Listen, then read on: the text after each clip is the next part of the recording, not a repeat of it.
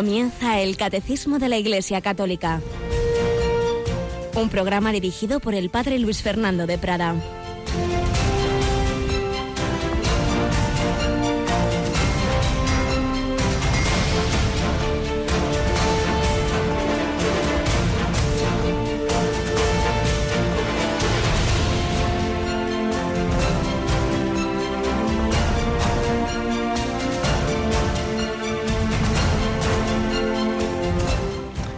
Sean Jesús, María y José. Muy buenos días, queridísimos amigos de Radio María. Cada vez voy conociendo a más personalmente de los que seguís este programa, de los que por la mañana, en vez de otras cosas, queréis, queremos aprender de la doctrina de la Iglesia, sintetizada admirablemente en el catecismo, todos esos ríos de la Sagrada Escritura, de la tradición, de la vida de los santos, del magisterio de la Iglesia, confluyen en este catecismo que nos enseña, que ilumina nuestra mente, pero también, si lo meditamos bien, enciende nuestro corazón y muy particularmente lo que estamos viendo en estos días, los misterios de la vida de Cristo y más en concreto ahora los misterios de la infancia de Jesús. No, no, no debe ser solo en Navidad que estamos hoy dos semanitas contemplando al niño Jesús y luego nos olvidamos.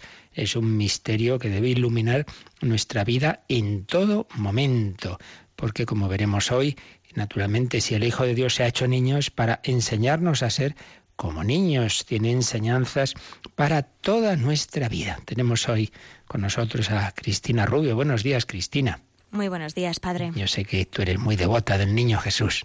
Pues la verdad es que sí, tengo uno en mi mesilla y bueno, pues intento todos los días, antes de acostarme, mirarle, ¿no? Y, centrarme mucho en él, sí, sí. Eso está muy bien, que no lo dejemos solo, ¿verdad?, para la Navidad, sino siempre esa contemplación de Jesús y de María. Estamos en el mes de mayo y de San José. Debemos recordar que los miércoles ha sido un día que tradicionalmente se decía, vamos a acordarnos especialmente de San José, que si no el pobre nos olvidamos mucho de él. Y en este mes de mayo también, en ese mes tan especial para nosotros, por un lado, tenemos, eh, estamos haciendo eso, el mes de mayo, lo hacemos después de vísperas, ¿verdad? Sí, lo hacemos después de la oración de vísperas, sobre las ocho menos cuarto o así, rezamos esas oraciones todos los días en este mes de mayo. Y hoy comienza la novena a la Virgen de Fátima. Sí. Que creo que la haremos después de la hora intermedia, ¿verdad? Así es, después de la hora intermedia, antes de las doce y media, cuando terminemos esa oración, pues seguimos recordando a nuestra madre. Así que por la mañanita esa novena a la Virgen de Fátima y por la tarde, casi ya a las 8 de la tarde, el mes de mayo. Pero además todo este mes tenemos programas especiales de, la campaña de mayo, que en primer lugar son programas también para aprender de la Virgen María. En cada una de esas horas especiales meditamos algún texto mariano, recordamos alguna de las verdades sobre la Virgen María y hablamos de la radio de la Virgen María, de Radio María y os pedimos vuestra ayuda. Ayer comenzó esta campaña y ya lo sabéis, todo este mes pues estamos en estado de misión y en campaña especial porque necesitamos ese, ese segundo empujón del año. Los donativos que ordinariamente llegan a Radio María, pues permiten ir, siguiendo, ir, digamos, cubriendo los gastos ordinarios, pero luego para los extraordinarios, que si se nos ofrece la posibilidad de comprar esta frecuencia, que si tal cosa que se ha estropeado y hay que volver a comprar tal aparato que es carísimo, y luego, y muy especialmente en mayo, para ayudar a radios de otros países necesitados que concretamente este año estamos mirando hacia Oriente Medio, hacia esos países donde tenemos tantas situaciones duras de persecución de los cristianos y concretamente en torno al 13 de mayo. Ahí tendremos tres, cuatro días de maratón unidos a las demás Radio Marías del mundo para ayudar esas intenciones. Pues ya lo sabéis, estamos en campaña a partir de las 9 de la mañana. Nuestros voluntarios en el 902 500 518 recogen vuestros donativos, también encargos de, de CDs, de DVDs, de programas, de recopilaciones, que al, al, encargarlos, pues podéis dar también un donativo especialmente generoso para contribuir a que podamos seguir por la mañana, por la tarde, por la noche, de madrugada, orando, formándonos, ayudando, ejerciendo las obras de misericordia a través de la radio. Pues vamos ahora a hacerlo también. Seguimos también en esta primera sección teniendo muy presentes a nuestros hermanos perseguidos por la fe en Irak y en esos países del Medio Oriente.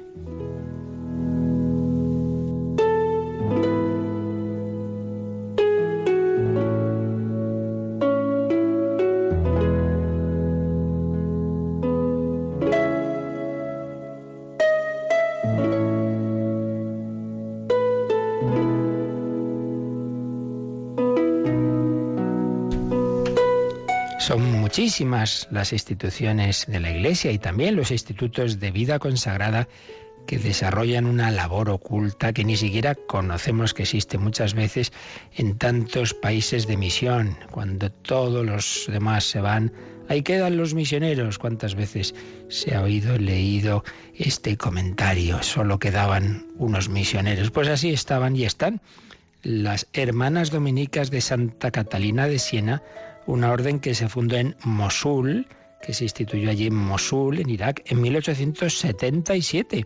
Su labor ha estado siempre al servicio de los pobres, como siempre, y especialmente enfocada a la educación. Tengamos en cuenta que en Irak las niñas tenían prohibido el acceso a la educación y sin embargo estas religiosas empezaron a abrir colegios para chicas.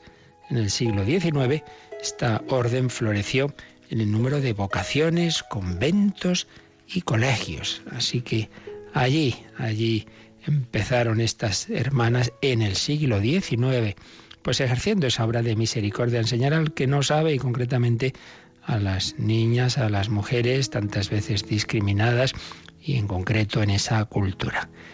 Y en, claro, en, el 2004, tras esa invasión de Irak, de esa desafortunada guerra que hubo en el 2003, se preguntaron cómo podemos servir a Irak. Bueno, pues la respuesta y fue la misma que ahora.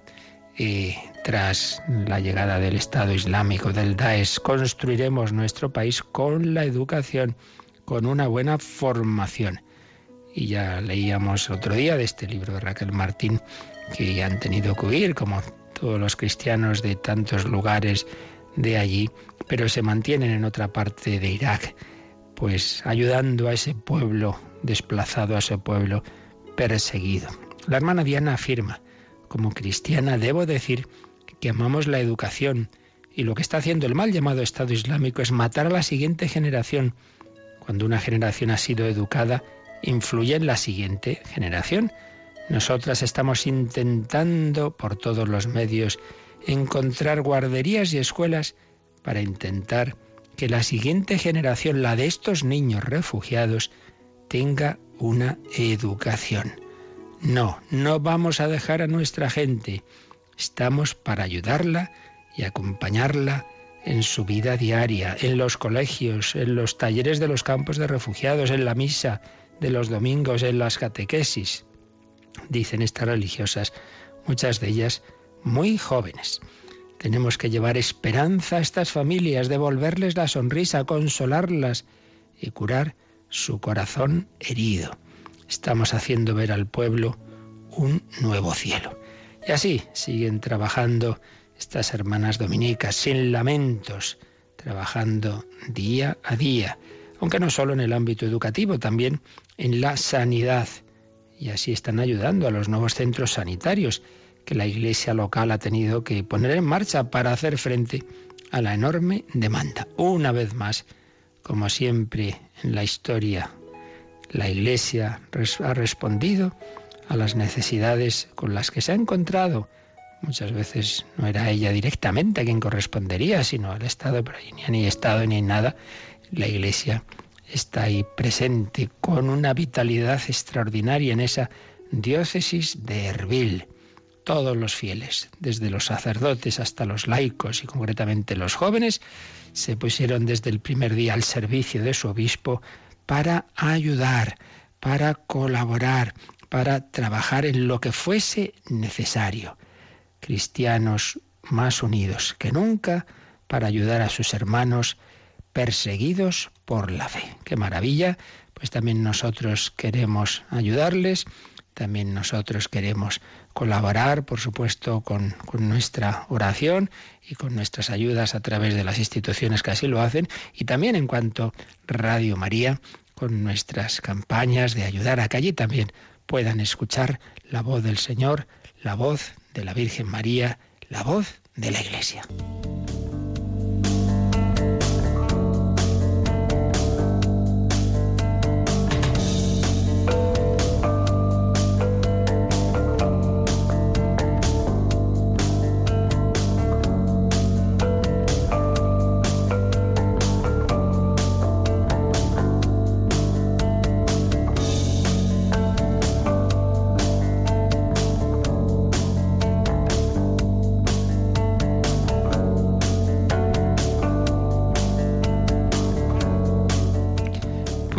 Adelante con el catecismo. Habíamos visto, estábamos viendo eh, como el catecismo nos habla de nuestra comunión con los misterios de la vida de Cristo. Lo que Jesús vivió no fue solo, pues ahora lo vivió en determinado momento y ya está, sino que es permanente ejemplo, enseñanza y, y no solo como algo lejano, sino comunión con esos misterios a través de la liturgia, a través de la oración contemplativa, a través de todas esas gracias que el Espíritu Santo nos da.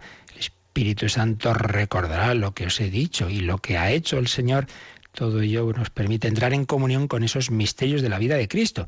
Concretamente, habíamos visto los preparativos de la encarnación desde todo el Antiguo Testamento y habíamos hecho una síntesis general de los de estos misterios de la infancia, de los evangelios de la infancia. Lo habíamos hecho siguiendo particularmente la cristología de Monseñor Rico Pavés, pero vamos ya en concreto a leer o releer los dos números que en el catecismo hablan de la Navidad, de que nos enseña el misterio de Navidad, que no es algo simplemente para recordarlo dos semanas al año, sino que tiene enseñanzas para toda nuestra vida en todo momento del año, no faltaría más. Por eso vamos al número 525, ya lo habíamos leído, pero sin entrar muy a fondo vamos a releerlo y a comentarlo, a ver qué enseñanzas nos da a nuestra vida. Cogemos, Cristina, pues el 525. Jesús nació en la humildad de un establo, de una familia pobre. Unos sencillos pastores son los primeros testigos del acontecimiento. En esta pobreza se manifiesta la gloria del cielo. La Iglesia no se cansa de cantar la gloria de esta noche. Y viene aquí un, un himno antiguo de Romanos, el melódico, que, cita el catecismo. Hoy la Virgen da a luz al trascendente y la tierra ofrece una cueva al inaccesible. Los ángeles y los pastores le alaban, los magos caminan con la estrella, porque ha nacido por nosotros, niño pequeñito, el Dios eterno. Pues uno de tantísimos himnos preciosos que a lo largo de la historia pues ha suscitado el Señor la contemplación de estos misterios, pues ha llevado a la, prosa, a la poesía, a la pintura, al arte de todos los tipos, a la, música, etcétera, etcétera. Una auténtica eh, cascada de, impresiones suscitadas por este precioso misterio en tantos corazones. Y como siempre, el, catecismo, o casi siempre, nos pone al lado unos números marginales que tienen que ver con lo que aquí está explicando. Eh, uno de ellos, el 437, que era cuando empezábamos a hablar de Jesucristo, se nos hablaba de los nombres de Cristo. Y claro, uno de ellos precisamente es Cristo, Cristo, que significa, ya sabemos que es la traducción griega de Mesías, que a su vez significa ungido. Y entonces, en el, explicando lo que significa Cristo, el catecismo en el 437 nos hablaba pues de la Navidad y nos hablaba de, de, ese Jesús y de cómo aparece ya mencionado el nombre de Cristo. Pues vamos a releer este número que en su momento explicamos, pero ahora por lo menos lo leemos. 437. El ángel anunció a los pastores el nacimiento de Jesús como el del Mesías prometido a Israel. Os ha nacido hoy en la ciudad de David un Salvador, que es el Cristo Señor. Desde el principio Él es a quien el Padre ha santificado y enviado al mundo, concebido como santo en el seno virginal de María. José fue llamado por Dios para tomar consigo a María, su esposa, encinta, del que fue engendrado en ella por el Espíritu Santo, para que Jesús, llamado Cristo, nazca de la esposa de José en la descendencia mesiánica de David. Así pues, en, este número, claro, estaba hablando de esos nombres del Hijo de Dios y hablando de este nombre, Cristo, Mesías, pues aparece, como no puede ser de otra forma, estos misterios de la infancia, porque ahí es donde ya se manifiesta que ese que, nace, ese Jesús, le ponen el nombre de Jesús, María y José, a María se lo, se lo dice el ángel y nos lo cuenta San Lucas, San José nos lo cuenta San Mateo, cada uno de los dos van a recibir ese mensaje de que ese niño debe ser llamado Jesús, pero también se da el mensaje de que ese Jesús, ese Yahvé Salvador, es el Mesías anunciado, el ungido, el, el hombre ungido por el Espíritu Santo para traer la plenitud del reino de Dios. Todas las líneas proféticas del Antiguo Testamento confluían en ese niño. Era el Mesías, era el gran profeta anunciado, era el, sumo sacerdote, era el descendiente del rey David, el, el que va a traer el reino, que no tendrá fin, pero todo eso lo iba a ser ese hombre siendo a la vez el Hijo eterno de Dios. También era el siervo de Yahvé, es el Dios altísimo y a la vez el que va a sufrir la pasión, esos misterios de Dios en que se une lo más alto y lo más bajo. Y por eso ese texto que tantas veces hemos recordado, que es absolutamente fundamental de la cristología, que, es, vamos, de, los primerísimos años, el texto, el himno que recoge San Pablo en, la, en su carta a los filipenses, el capítulo 2, pues esa primerísima comunidad cristiana ya se quedaba asombrada de ese contraste. El que era y es Dios no se aferró a su divinidad, sino que se despojó, se rebajó, se humilló, no solo haciéndose hombre, sino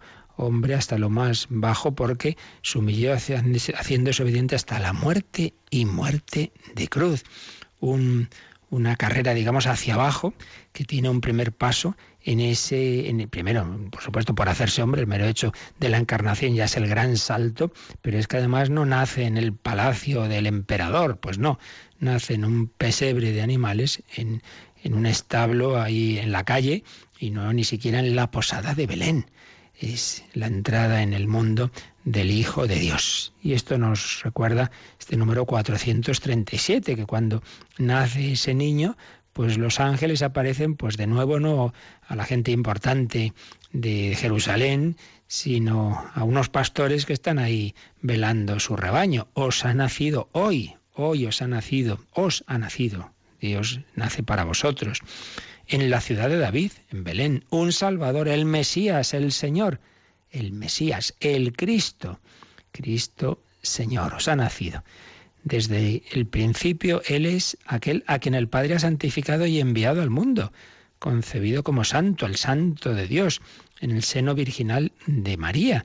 Y San José pues, pues ve ese misterio que está ocurriendo y en el seno de María no sabe qué hacer, pero el ángel le dice, no, no, no, no, no tengas reparo en llevarte contigo a María, tu esposa. Fijaos una cosa, que no sé si hemos caído en la cuenta de ello, cuando Jesús en la cruz le dice a San Juan, ahí tienes a tu madre y a María, ahí tienes a tu hijo, dice el Evangelio que desde aquella hora el discípulo la acogió entre sus cosas, la recibió y se la llevó a su casa, se traduce de las dos formas. Bueno, pues eso que al final de la vida de Jesús hace San Juan con María es lo que al principio hizo San José con María. Él tampoco estaba desconcertado al ver el embarazo de María y el ángel le dice, no tengas reparo en llevarte contigo a María tu esposa. Claro, San José la lleva a su casa. Sí, sí, estás, eh, lo que esta encarnación, este, este nacimiento, no quiere decir que tú te debas quitar de en medio, José, no, no, al revés. Llévate a María, tu esposa, contigo a tu casa. José se la llevó como esposa y San Juan como madre espiritual y cada uno de nosotros debemos acogerla y acogiendo a ella, cogemos así a Jesús. Así pues, este Jesús nace, es el Mesías, le ponen el nombre José y María. Es uno de los números marginales que nos recuerda aquí el catecismo. Y el otro, eh, si el 437 ya lo vimos, pero el otro en cambio es del final del catecismo, es el 2443. 2443. Y este número de, de, qué parte es, pues este es de la tercera parte del catecismo, de la parte de la moral. ¿Y que tendrá que ver esto con el nacimiento de Jesús?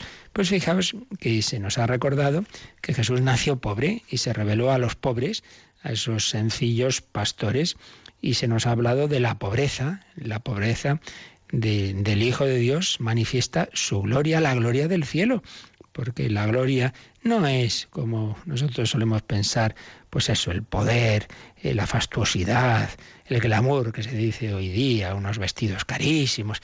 No, no, Dios no manifiesta su gloria por esos caminos de gloria humana, tantas veces de vanidad humana, sino en la pobreza. Y por eso eh, aquí el catecismo nos cita esa tercera parte donde se nos habla del amor a los pobres. Dentro del, comentario y de la explicación que el catecismo hace del, del, séptimo mandamiento de la doctrina social de la Iglesia, un apartado es el amor a los pobres. Pues vamos a leer este número 2443. Dios bendice a los que ayudan a los pobres y reprueba a los que se niegan a hacerlo. A quien te pide da, al que desee que le prestes algo, no le vuelvas la espalda. Gratis lo recibisteis, dadlo gratis. Jesucristo reconocerá a sus elegidos en lo que hayan hecho por los pobres. La buena nueva anunciada a los pobres es el signo de la presencia de Cristo. Un número precioso. ¿Veis aquí? Podemos comprobar lo que decíamos antes, contemplar los misterios de la vida de Cristo y en concreto contemplar los misterios de su infancia, los misterios de la Navidad, no simplemente es algo, pues bueno, para que unos días del año cantemos villancicos, estemos muy contentos, sino que es algo que nos enseña para todo el día a día. Por ejemplo, esto, la importancia del amor a los pobres. Eso, claro, vaya que sí es día a día, porque como dijo Jesús, pobres tendréis siempre con vosotros, de un tipo de pobreza u otra, porque también puede haber un país a lo mejor en que no haya ningún pobre material y siempre habrá pobres de salud y pobres de soledad y pobres de, tantas cualidades humanas. Somos todos limitados y de una manera o de otra pues siempre está la pobreza, pero evidentemente también existe esa pobreza e incluso muchas veces en tantos lugares una miseria extrema, hasta morir de hambre, la importancia del amor a los pobres. Por eso esto es algo que, nos enseña la Navidad y nos enseña toda la vida de Jesús. Y por ello tenemos que revisarnos en este punto. ¿eh? No, un buen cristiano tiene que tener amor a los pobres. Incluso podríamos decir, no sé dónde lo leí alguna vez, que evidentemente no podemos pararnos y hablar con todos los pobres porque entonces pues es que no, no, nos da la vida y depende, claro, la misión de cada uno. Cuando uno tiene una vocación concreta de atender a los más pobres, sí, poder hacerlo con muchos, otros no podemos hacerlo, pero que no podamos hacerlo materialmente con todo el mundo, siempre tiene que estar presente, por un lado, en nuestras obras de caridad y evidentemente lo mejor es siempre hacerlo a través de las instituciones de la Iglesia, pero eso no quita que al menos de vez en cuando pues tengamos nuestro diálogo personal con esta persona, con este pobre, con este que conozco ya, que está aquí en la puerta de la iglesia. Y digo que alguna vez leí que todo cristiano debe ser amigo de algún pobre.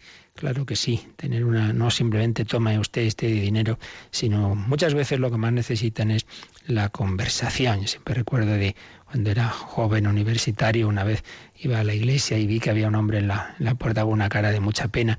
Y al salir, pues a pesar de mi timidez y de mis escasos años de entonces, pues puse a hablar con él y luego el hombre al cabo del tiempo lo, me dijo que, que había agradecido mucho, no tanto el, eso, el que yo le canalizara hacia un lugar donde le pudieran dar una ayuda, sino sobre todo el que me parara a hablar, a hablar con él. Muchas veces es lo que más necesitan las personas, no sentirse ahí como algo que está ahí en la calle, sino alguien alguien concreto que tiene una historia personal que muchas veces no queremos ni siquiera escuchar.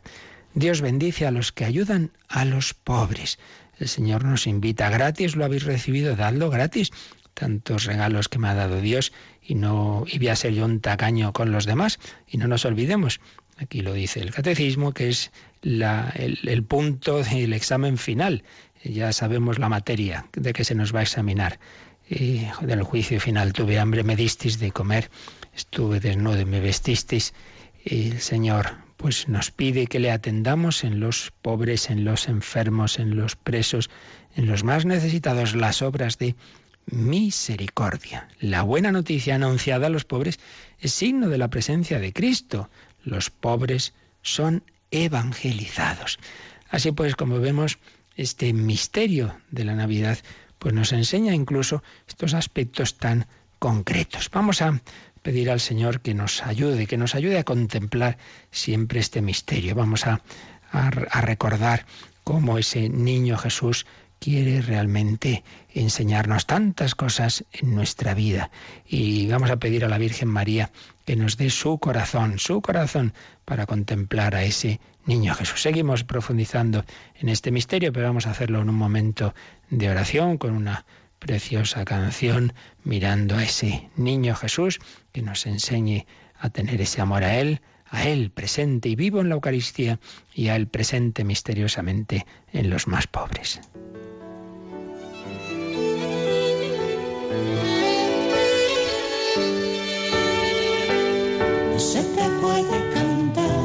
niño del alma, que estás. No se te puede cantar, no sea que el canto te haga despertar. No se te puede cantar, niño del alma, y aunque hace frío, no se te puede cantar. Tu madre ha dicho que hemos de esperar. No se te puede cantar, no se te puede cantar, no se te puede cantar, pero en silencio podemos rezar. No se te puede cantar, no se te puede cantar, no se te puede cantar. Tu madre ha dicho que nos esperar. No se te puede mirar, niño de gracia, faro encendido. No se te puede mirar, pues más que el sol reluce tu pañal. No se te puede mirar, niño del alma, niño divino. No se te puede mirar, pues todo el cielo está en este portal. Está María, está Dios,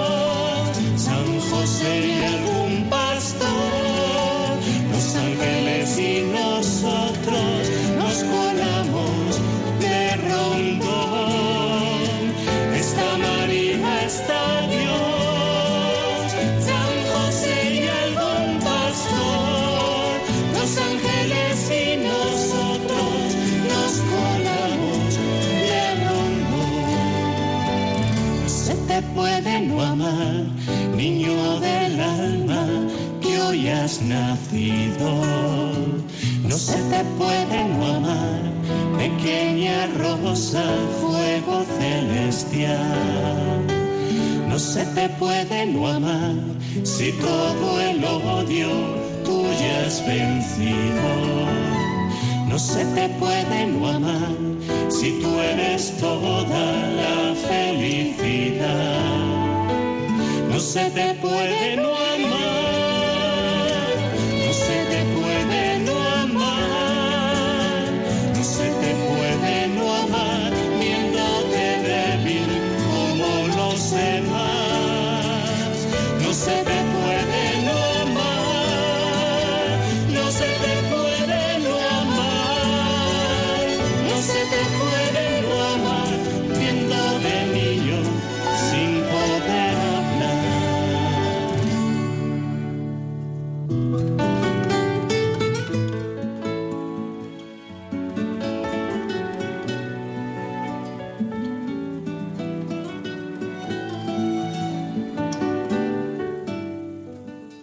Catecismo de la Iglesia Católica en Radio María.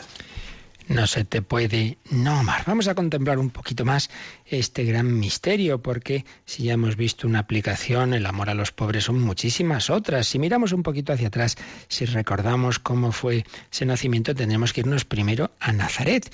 Ya estaban ahí María y José preparando ese nacimiento, pues, pues, pe- pues ahí, claro, en su pequeña casita de Nazaret, pues vamos aquí a preparar las cosas, aunque seguramente eran conscientes de que estaba anunciado que el Mesías nacería en Belén, pero bueno, estamos aquí, pues vamos a prepararnos aquí.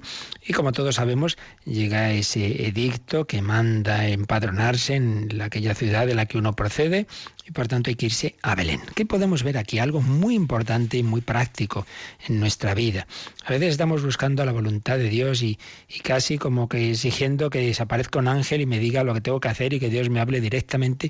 Y a veces sí, Dios lo hace así. De hecho, pues un ángel aparece a María, otro se habla a José en sueños, el mismo, mejor dicho, pero, pero otras muchas veces Dios habla a través de las circunstancias. Y así va a ser en este caso. No hay ningún ángel que les diga, oye, tenéis que iros a Belén, ¿eh? porque está anunciado ahí el nacimiento de Jesús. No, no. Va a ser a través, pues, de que llega la orden de que hay que irse cada uno al lugar del que procede. Y muchísima gente empezaría a renegar de estos romanos que nos están aquí oprimiendo.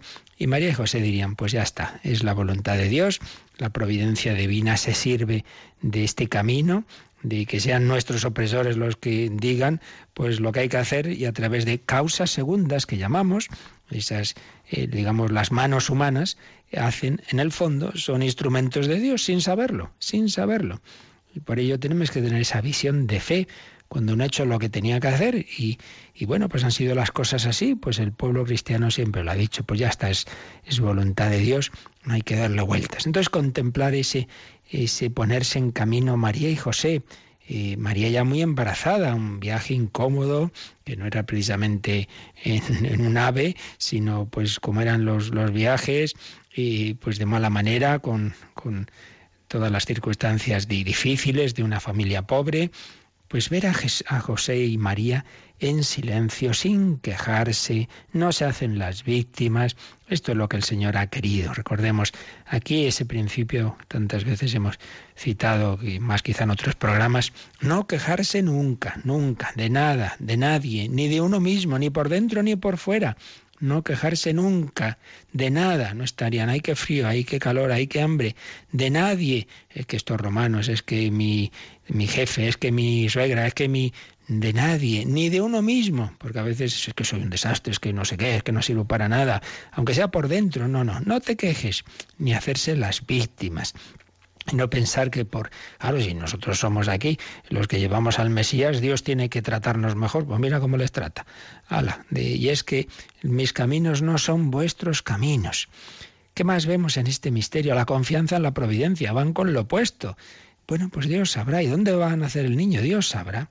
Varios días de caminar, de, de polvo, de dormir y comer poco y mal. Dios nos complica la vida. Y es que a veces eso, pensamos que, vaya, que hay tampoco cristianos, los que lo somos, Dios nos tiene que tratar muy bien. Bueno, pues según lo que entendamos por tratar muy bien. Dios nos trata de manera que nos hagamos santos y eso incluye muchas veces la pobreza, la cruz, el rechazo, el despojo, por lo que le pasaba a Santa Teresa. El Señor la, la movía a fundar sus conventos y anda que no tuvo disgustos en esos viajes y en esas fundaciones y no y no se enfadaba. Sí, bueno, se cuenta, no sé hasta qué punto es histórico porque hay muchas anécdotas de la vida de Santa Teresa que entran entre la historia y la leyenda, ¿verdad? Eso que una de las veces que le pasaron bastantes desgracias, se le quejó al Señor, es que vamos, ¿cómo me haces esto? Así trato yo a mis amigos, por entonces no me extraña que tengas tan pocos. Dicen que le respondió Santa Teresa al Señor. Pues sí, el Señor a veces nos trata pues así, pues ya lo vemos, con María, con José, el propio Hijo eterno de Dios hecho hombre, pues ahí va, empieza ya su camino en la tierra, en la pobreza, en la calle. Bueno, pero sucedió que mientras ellos estaban allí, dice San Lucas, se le cumplieron los días del alumbramiento, llega la plenitud de los tiempos, anuncia la salvación. Y dio a luz a su hijo primogénito. Algunos se asustan ante esta palabra primogénito, entonces que luego hubo otros nombres, ¿no? Primogénito es un término técnico en el, en, el mundo judío que es eso, el primer varón, aunque luego no haya otros hijos. Ya comentamos, hablando de la virginidad de María, que esto se ha confirmado en el siglo XX, unas excavaciones arqueológicas, apareció una tumba de una mujer que ponía, mm, murió al dar a luz a su hijo primogénito, por tanto no tuvo más. Pero eh, ahí lo vemos bien claro primogénito, es, es el primogénito de la creación, de la nueva creación, la criatura en la que Dios pensó desde toda la eternidad. Naturalmente María no tuvo más hijos, pero es su hijo primogénito. Lo envolvió en pañales y lo acostó en un pesebre. Mirad, ese amor a Dios, ese amor a Dios sobre todas las cosas ahora ya es amor a la carne humana de Jesús, porque Dios está en ese niño, porque lo hemos ido viendo en, en todos estos números sobre la cristología. El sujeto que está ahí, el yo de ese hombre, de ese niño, es un yo divino, es el Hijo eterno de Dios, pero hecho hombre. Y ahora se ama a Dios así, amando a ese niño Jesús. Por eso ese, ese acto de María, de envolverle en pañales, de acostarle en un pesebre, de ese ponerse sin duda de rodillas ante Él, nos está enseñando a todos nosotros a amar a Dios así, un amor a la carne humana de Jesús lleno de ternura, de compasión, un amor entrañablemente humano, un amor a esa humanidad de Cristo que atraviesa todo el Evangelio, esa pecadora que va a lavar los pies, eh, nos lo cuenta San Lucas en su capítulo séptimo, o María de Betania, que va a ungir su cuerpo, o José de Arimatea, que le da el sepulcro, la Magdalena, que, se postra ante el resucitado y, y coge sus pies, es el amor que ahora se nos pide hacia Cristo presente en la Eucaristía, pero presente también, como decíamos, en los hermanos. Tuve hambre y me disteis de comer. Reconozcamos en toda miseria de este mundo la imagen de Cristo pobre y débil, como han hecho siempre tantas instituciones religiosas. En nuestros tiempos lo vemos especialmente las misioneras de la caridad, pero, pero es lo que ha hecho la Iglesia siempre, ver a Jesús en los pobres. Veamos también ahí la condescendencia divina. Si Dios sabe que nuestro bien está en amarle a Él, nos lo pone fácil, porque amar a un Dios que está en los cielos, ¿cómo se hace eso? Pero ese es, mira, ama a este niño. Y podemos coger a ese niño Jesús y en Navidad pues el sacerdote lo, lo ofrece a la adoración, pero eso lo podemos hacer personalmente en todo momento. Ese niño amable, decía San Francisco de Asís, Dios es la humildad. Y Dios quiere darnos la vida eterna como un gesto de agradecimiento por la caridad practicada con su Hijo. Misterio de pobreza, decíamos antes. El Hijo de Dios nace en una cueva de ganado, donde habrían nacido niños de los pastores. Realismo de la encarnación, no, no son palabritas, ¿eh? es una pobreza real, totalmente real. Dios nace en debilidad, en dependencia, en silencio, Jesús ha comenzado a escoger el último puesto, que luego va a recomendar. Cuando vayas a un banquete, quédate en el último puesto. ¿Y por qué nace allí? Porque no, tuvieron, no tenían sitio en la posada. El misterio del amor rechazado, el amor no es amado. El Hijo de Dios se hizo forastero y peregrino en nuestra tierra, pide hospitalidad y es rechazado desde el principio. Pues no nos extrañemos del rechazo de los hombres a la iglesia, al sacerdote, pues cuántas veces el sacerdote, pues en nuestros tiempos, ¿no? Pues se siente rechazado, va por la calle y, y verle de sacerdote, pues recibe pues cariñosos adjetivos, etcétera. Pues no nos extrañemos. Y si ya a Jesús, pues del primer momento no le abren las puertas, esa incomprensión, ese pasar desapercibido, nadie, casi nadie se entera del nacimiento del Hijo de Dios, del Mesías esperado durante siglos. Dios es como un amante que nunca ha sido comprendido por nosotros. Pero los ángeles se lo anuncian a los pastores, ellos sí se enteran, no temáis, no tengáis miedo, acá os asustan al ver a los ángeles, os anuncio una gran alegría, una gran alegría. Toda la historia de Israel esperaba esta alegría. Exulta cielo, alégrate tierra, porque el Señor se compadece de ti. Y el Señor inspiraba a Isaías, ojalá rasgases los cielos y bajases. Pues sí, bajó. El Hijo de Dios bajó. Es la buena noticia, la gran alegría, la alegría mayor que todas nuestras tristezas. Sí, tenemos problemas, tristezas, pero mayores motivos de alegría. No tengáis miedo. La alegría de quien no tiene nada más que a Jesús, que no tengas ni salud ni medios, tienes a Jesús. Podemos pensar que a lo mejor esa noche había una fiesta en el palacio de Herodes, hay lujo, eh, alcohol, lujuria, y, ahí, en cambio, en el, pesebre de Belén no, hay que pobreza, humildad, pureza, pero en un sitio sí hay placeres, pero no hay alegría, no hay ninguna alegría.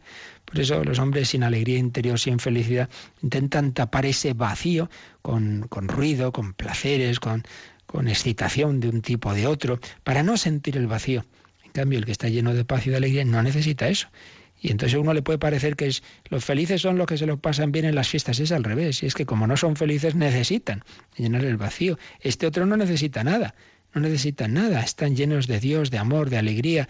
Mira, esas va uno a un convento de, monjes o monjas pobrísimos y sale siempre impresionada de esa alegría que, que, no se disimula, es que se nota en los ojos, como no se disimula la tristeza del que está bebiendo y está mm, buscando eso, eh, evasiones, pero notas en los ojos que no es feliz es ese contraste entre el palacio de Herodes o del César y el establo de Belén. Nos enseña que quien a Dios tiene, nada le falta. Os ha nacido hoy en la ciudad de David un Salvador, el Mesías, Señor. Un niño nos ha nacido, un hijo se nos ha dado. San Agustín tiene ese texto precioso. La fidelidad brota de la tierra, de María, de nuestra misma carne y sangre, y hace que la justicia mire desde el cielo y que Dios nos dé la lluvia de su Espíritu Santo. Es la salvación desde dentro, no desde lo alto. Se ha hecho nuestro hermano. Y esto servirá de señal. Encontraréis un niño envuelto en pañales y acostado en un pesebre. ¿Cómo encontramos a Dios en signos pobres? No, no, no en un gran espectáculo ahí en lo alto de un monte, en un pequeño pesebre. Los signos pobres de Dios. Generalmente, a veces sí, a veces Dios hace milagros como más espectaculares, pero ese era más el tono general del Antiguo Testamento. En el Nuevo es más bien signos pobres, eh, de una manera sencilla, en la pobreza, en la humildad, la debilidad, y así pasa en la Iglesia. La vida de Jesús está enmarcada entre estos dos signos. Fijaos, el pesebre y la cruz. Un Dios débil. Pues también la iglesia, dice San Pablo, me presenté a vosotros débil, débil y temblando de miedo. Escribe a los Corintios. Dios se acerca a nosotros débil y pequeño para darnos su amor. Pues así debemos acercarnos a los hombres, no hay como superhombres a, a echarles la, la, charla, como dicen los jóvenes, ¿no? Sino desde abajo. Yo también tengo problemas y también soy pobre y necesitado y pecador, pero Jesús es mi Salvador. Gloria a Dios en las alturas y en la tierra paz. La paz viene de mirar a lo alto, viene del cielo, viene de Jesús. Misterio de pobreza, misterio de pureza, María Virgen, José Virgen, Jesús Virgen, misterio de alegría, misterio de amor rechazado, pero misterio de la alegría de tener al Señor. ¿Cuántas enseñanzas nos da esta escena? Y si recordamos lo que va a pasar unas semanas después, que llegan esos magos de Oriente, pues de nuevo más enseñanzas. Ese Jesús no nace solo para los judíos, no nace solo para los del pueblo de Israel, sino para el mundo entero, para nosotros, para los gentiles, los paganos, los que no éramos de ese pueblo, representados en esos misteriosos personajes de Oriente. Jesús nace para todos. Hemos visto su estrella y venimos adorarlo. La estrella, las llamadas que Dios hace en el corazón de los hombres, de todos los hombres, de una manera o de otra, el Señor toca nuestros corazones y nos dice que hay alguien que nos ama. El logos, el sentido, el sentido del mundo, el logos eterno eh, que ha creado el mundo, ese logos se ha hecho carne, se ha hecho niño y ese niño nace para todos. Eh, decía Benedicto XVI que algunos científicos han estudiado, pues a propósito de esa estrella que vieron los magos, pues que, sí, que, por los datos que se tienen, por aquella época parece que hubo una gran estrella, quizá era el cometa, un, el cometa Halley, dicen algunos, bueno, lo que fuera, ¿no? Pues una estrella, quizá una supernova, que estalló y entonces tuvo un, un, cuando estallan una de estas estrellas, pues hay bastantes días en que nos llega, al cabo de, años, por supuesto, por la distancia que hay, pero el caso es que nos llega unos días, pues mucha luz, ¿no? Entonces decía Benito Isis, bueno, sea como sea, lo importante es que hay una estrella que ha estallado, pero esa estrella es el corazón de Dios ese amor infinito de Dios hecho carne en ese niño, ha estallado en el mundo. Esa es la gran luz que guía nuestras vidas. El amor que mueve el sol y las estrellas, decía el Dante en la Divina Comedia. Y cuando publicó su primera encíclica, Benedicto XVI hablaba al presentarla de, de, que la, de que esa luz y que ese amor que mueve el sol y las estrellas está en ese rostro humano, en el rostro de Jesucristo, en un corazón humano. Hablaba de la novedad de un amor que ha impulsado a Dios a asumir un rostro humano, a asumir carne y sangre. El amor ha creado al hombre y se inclina hacia él, ahora como se inclinó el buen samaritano. Dios ha estallado en un amor humano para que nosotros podamos enamorarnos de ese Dios encarnado. Por eso decía también en Deus Caritas que la verdadera originalidad del Nuevo Testamento no consiste en nuevas ideas, sino en la figura misma de Cristo, que da carne y sangre a los conceptos, un realismo inaudito. Pues sí, un realismo inaudito. Ese niño Jesús y ese que luego va a llevar una vida humana sencilla en Nazaret y luego va a morir en una cruz. El Logos eterno, el sentido eterno, se ha hecho carne. Y explicaba también Papa Sabio Benedicto que en una homilía de, de Nochebuena, que hay una frase en el Antiguo Testamento, en Isaías 10:23, que dice, Dios ha cumplido su palabra y la ha abreviado, la ha abreviado. Y recordaba como los santos padres habían interpretado esa expresión de la palabra abreviada en un doble sentido. Por un lado, porque la palabra eterna de Dios se ha hecho pequeña, tan pequeña como que está en un pesebre. La palabra se ha hecho carne, se ha hecho niño, y así está a nuestro alcance. Y en un segundo sentido, en cuanto que esa palabra que Dios había ido hablando en el Antiguo Testamento, en la Sagrada Escritura, era una palabra larga, complicada, pero ahora se ha hecho muy breve y se resume todo en amarás, amarás al Señor tu Dios con todo tu corazón, con toda tu alma, con todo tu ser y amarás a tu prójimo como a ti mismo. Por eso decía Benedicto XVI, la fe en su conjunto se reduce a este único acto de amor que incluye a Dios y a los hombres. Pero, ¿cómo podemos amar a Dios con toda nuestra mente si apenas podemos encontrarlo con nuestra capacidad intelectual? ¿Cómo amarlo con todo nuestro corazón y nuestra alma si este corazón consigue solo vislumbrarlo de lejos?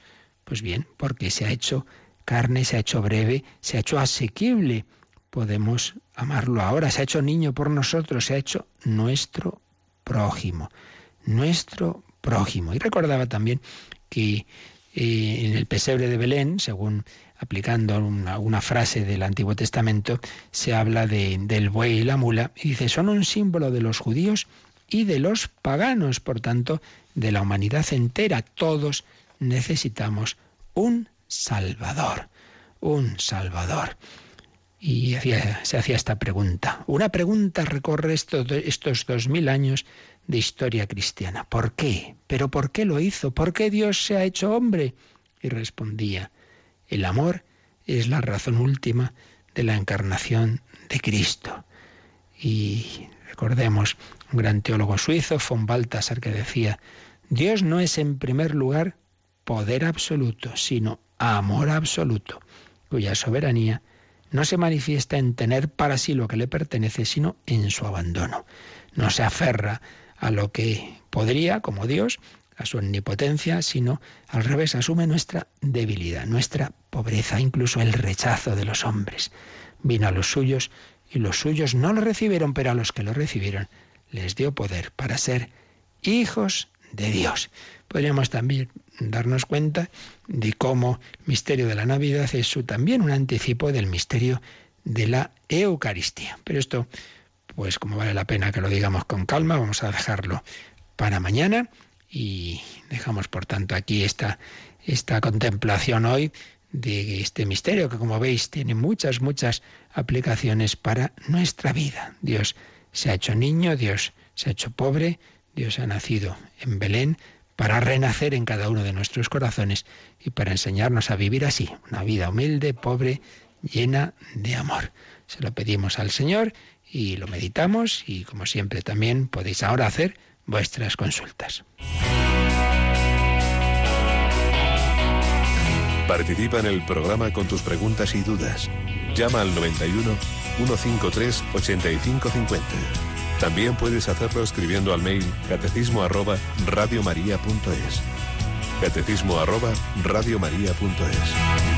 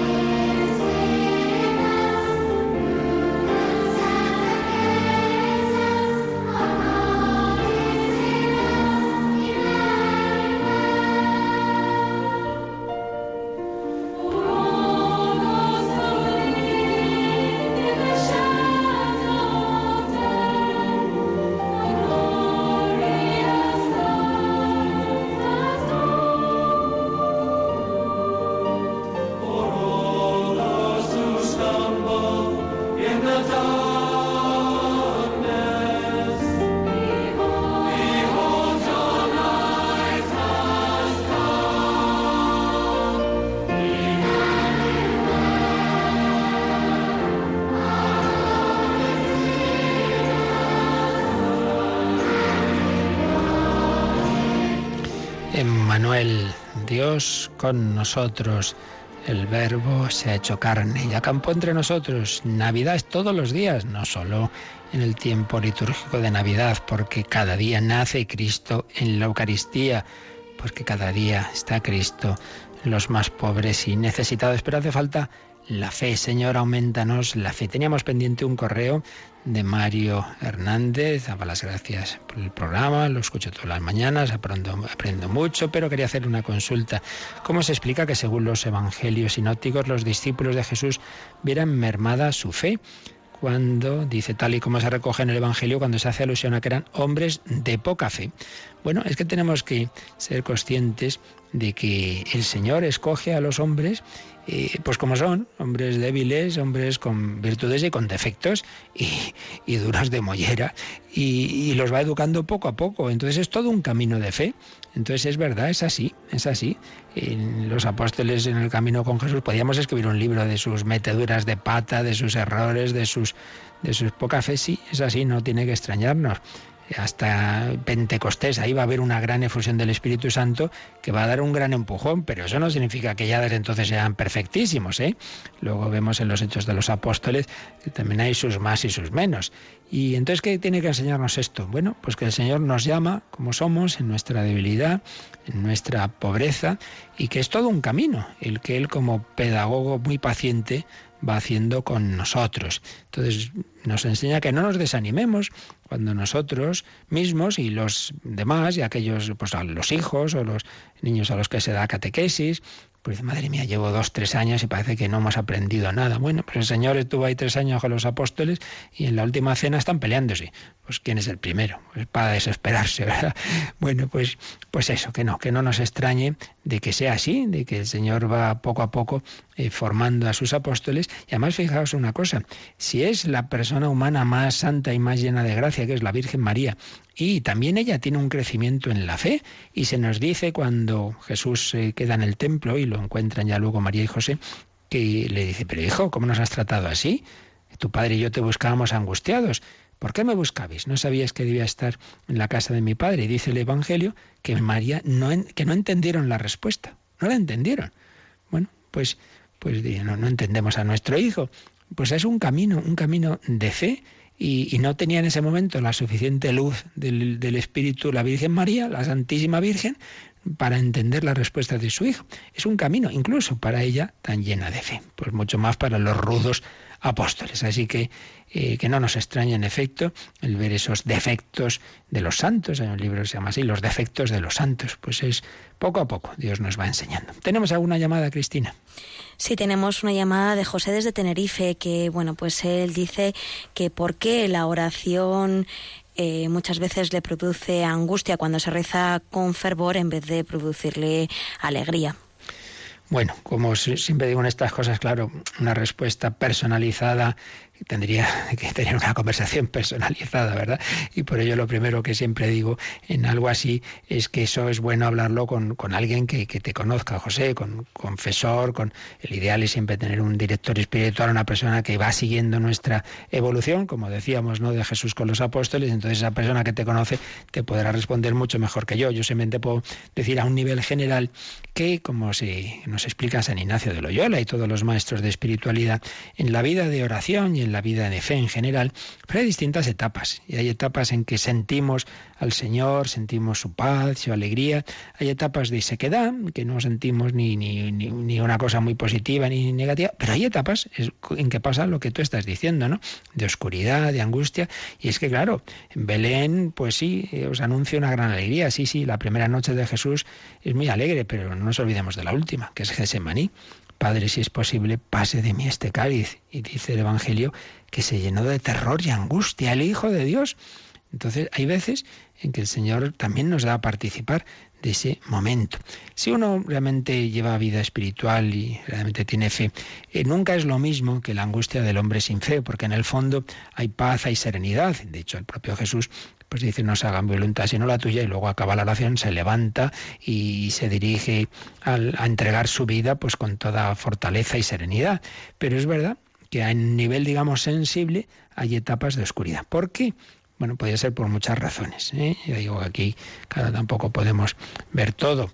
Eh, pero mm, los tratadistas de vida espiritual, los grandes maestros nos enseñan que Dios permite esas desolaciones, esas oscuridades, para purificar nuestra fe, para aumentarla, para que busquemos a Dios por sí mismo, porque mirad, si siempre sintiéramos mucho gusto y rinin en la oración, entonces uno al final acabaría haciendo oración y yendo a misa por el gustirrinín, entonces por los caramelos.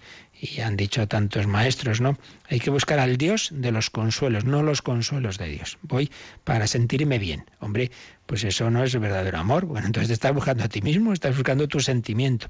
En cambio, si cuando uno lo que siente no es ese gustirrinín, sino al revés, que le cuesta, y sin embargo persevera, ahí está creciendo el amor. Entonces están muy enamorados, se quieren mucho, claro, muy fácil, en el momento.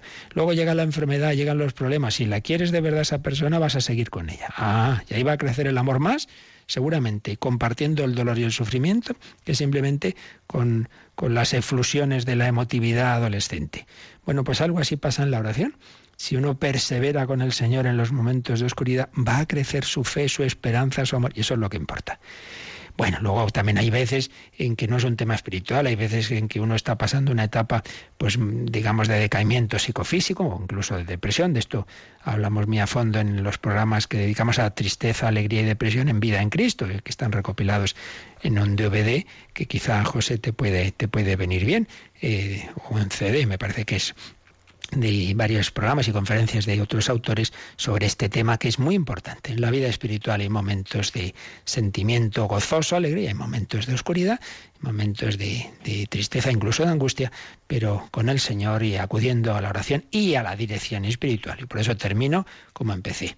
Que el hacer esta pregunta genérica en Radio María, pues no, es, no, no quite que siempre hay que intentar hablar estas cosas a nivel personal con un sacerdote cercano. Muy bien, pues ya seguiremos mañana aprendiendo de los misterios de la Navidad. Pedimos al Señor su bendición. Yo recuerdo que desde dentro de tres minutos a las nueve se abren las líneas telefónicas de Radio María. Para esa campaña necesitamos la ayuda de todos, necesitamos un empujón, pero en primer lugar campaña de oración. Y os pedimos especialmente estas intenciones, oración por la propia Radio María, oración por España, momentos de dificultad en esta nación, de, crisis humana, social y también pública, y oración por los cristianos perseguidos. Tres intenciones que os proponemos en esta campaña de mayo y también esa intención de caridad de donativos que os pedimos que podéis ejercitar sin moveros de casa a partir de las 9, llamando al 902-500-518. Luego de 11 a 12 lo explicaremos todo mucho mejor en un espacio especial. La bendición de Dios Todopoderoso, Padre, Hijo y Espíritu Santo, descienda sobre vosotros. Alabado sea Jesucristo.